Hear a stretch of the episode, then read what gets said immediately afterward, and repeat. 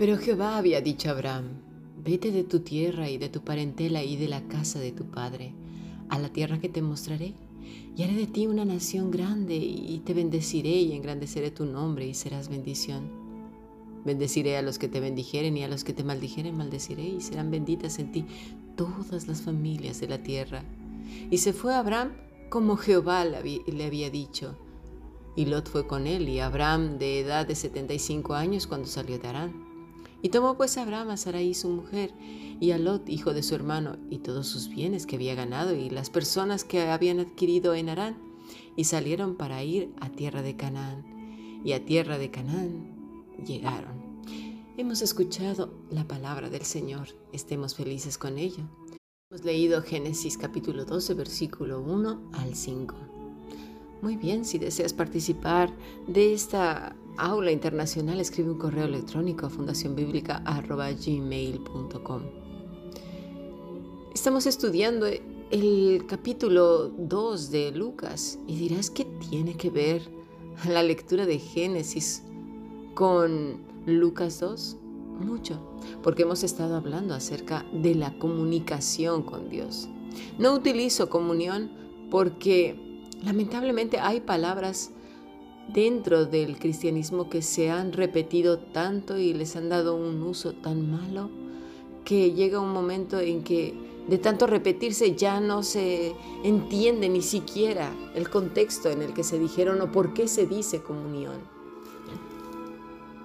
Pero realmente la comunicación, la intimidad con Dios es importante.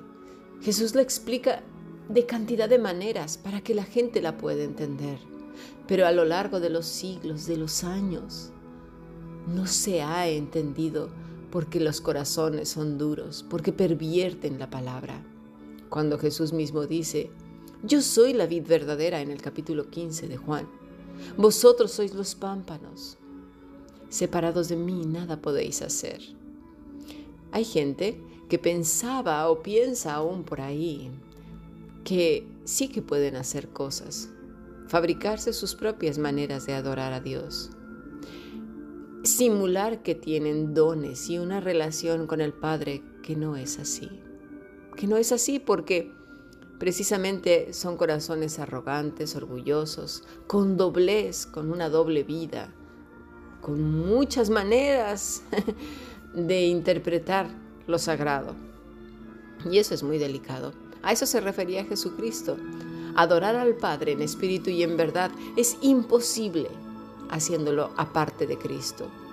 Porque cuando se está apegado a la vid verdadera, es como si, lo he explicado muchas veces, como una hoja tirada en el suelo puede tener vida propia. Él mismo lo dice al terminar su discurso, ¿verdad? Que esa hoja será tirada en el suelo y quemada y echada en el fuego.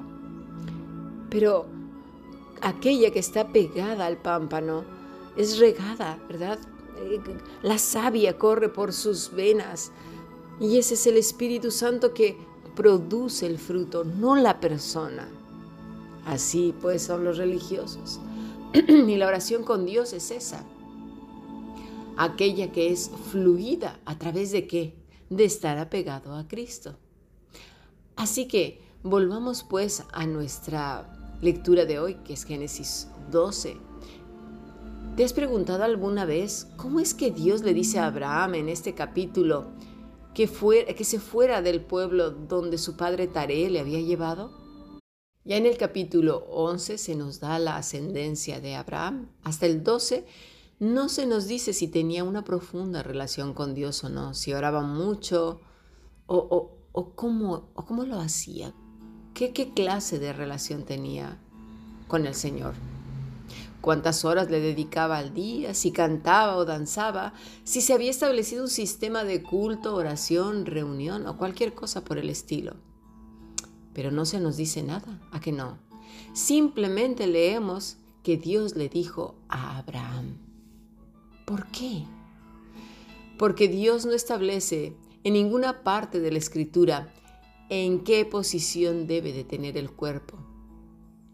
Todo radica en el corazón, porque ahí es el lugar nuclear del hombre, donde se fabrican toda clase de ídolos, miedos, terrores y orgullos. Veamos lo que pudo haber pasado porque es muy interesante. Y aunque no esté en la escritura, y esto ya lo digo como un apunte personal, y lo digo una vez más, es un apunte personal y lo concluyo por lo siguiente, de que Abraham sí que tenía una relación con Dios. Porque en aquellos tiempos la tradición oral era muy fidedigna. Acababa de pasar hace relativamente poco el evento del Edén y también el diluvio. Su ancestro era Sem, el hijo mayor de Noé. Todas estas cosas las inculcaron a sus hijos. Eso trajo reverencia a Dios sin duda. Recuerda bien lo que pasó, ¿vale? Adán y Eva salen del, del huerto del Edén, tienen a Caín y Abel. Muere Abel en manos de su hermano Caín y Dios le da a Adán y a Eva un nuevo hijo. Su nombre es Seth. Y es curioso porque en el versículo 26 de Génesis 4, fíjate lo que se nos dice. Y Seth también le nació un hijo y llamó su nombre Enos. Entonces los hombres, fíjate, comenzaron a invocar el nombre de Jehová. Por esto es que podemos decir que Abraham venía de esta generación de hombres y de mujeres que invocaban el nombre del Señor. La palabra es cara, que quiere decir llamar, llamar por nombre, aclamar, anunciar, celebrar, clamar, contar, convidado, convidar, convocar, decir, encuentro, gritar, grito, intimar, invitar, invocar, nombrar, pedir, perpetuar, predicar, pregonar, presencia, proclamar, profetizar, promulgar, publicar, renombre, traer, dar voces. A que nos dice mucho. ¿Qué empezaron a hacer esta línea? Pues eso, hablar del Señor en todos los sentidos que acabo de decir. ¿sí? Por lo tanto, deducimos que llegó obviamente hasta Noé. Noé conocía esto, sabía, era de esta línea de hombres y mujeres que cara. Ten presente esta palabra porque nos dice mucho, no, nada más es una palabra, tiene muchos significados. Aclamar, anunciar, celebrar, clamar, contar, convidado, convidar, convocar, decir, encuentro, gritar, grito, intimar, intimar, invitar, invocar, leer, llamar, llevar, nombrar, pedir, perpetuar, poner, predicar, pregonar, proclamar, profetizar, promulgar, publicar, renombrar, traer, dar. Eso es lo que estaban haciendo esta línea de personas de esta línea de personas, ¿quién crees que venía? Abraham. Abraham fue de la descendencia de Set. Set era hijo de Noé. Estos eventos tenían prácticamente muy poco de haber ocurrido. Entonces su ancestro era Sem, el hijo mayor de Noé. Todas las cosas las inculcaron a sus hijos. Eran de esta generación. Esto obviamente trajo reverencia a quién? A Dios sin duda. Abraham era de estos hombres que meditaba en estas cosas. ¿Por qué lo digo?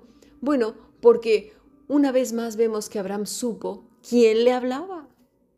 No pensó en, en mi cabeza se oyen voces. No pensó que quizás eran espíritus, un demonio o a saber quién. No, Tampoco pensó que era uno de esos dioses caldeos o cualquier otro producto de su imaginación.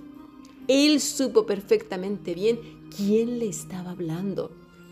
Reconoció la voz de Dios. ¿Por qué? Porque ya lo venían diciendo sus ancestros. Qué importante es cultivar en nuestros hijos en quien creemos. Pero ya veremos más adelante que esto es sin doblez. ¿Sí? Así que ¿cómo iba a obedecer esa voz si, si no la conocía? ¿Eh? ¿Cómo? Él ya tenía una relación con Dios. ¿Cómo podría saberlo? No se dice de ningún momento que él se asustara, que se confundiera. No, No le pasó, fíjate, ni siquiera lo que al pequeño Samuel cuando apenas comenzaba a escuchar la voz de Dios. Para nada. Él supo directamente quién le hablaba. ¿Lo vamos pillando? La gente a veces se piensa que oye la voz de Dios sin estar apegados a Cristo, sin parecerse en Él en humildad, sencillez, mansedumbre y todo el fruto del Espíritu Santo porque lo da el Espíritu como consecuencia de vivir apegados a Cristo. Porque esto se genera en la persona porque no es la persona la que lo produce, ni la posee, ¿eh? es el Espíritu Santo como resultado de vivir apegados a la vida verdadera. Y dirás, ¿cómo le hago para vivir apegado a Cristo? Él mismo dijo que no sería fácil, porque las personas solemos de continuo fabricarnos nuestros delantales de hoja de parra. Pero ahora, con el ejemplo de Abraham, creo que se nos abre una ventana a su vida espiritual, a su relación con el Señor, a su comunicación con Él y cómo se fue fortaleciendo su fe. Así que en su vida diaria aprenderemos mucho en el siguiente podcast.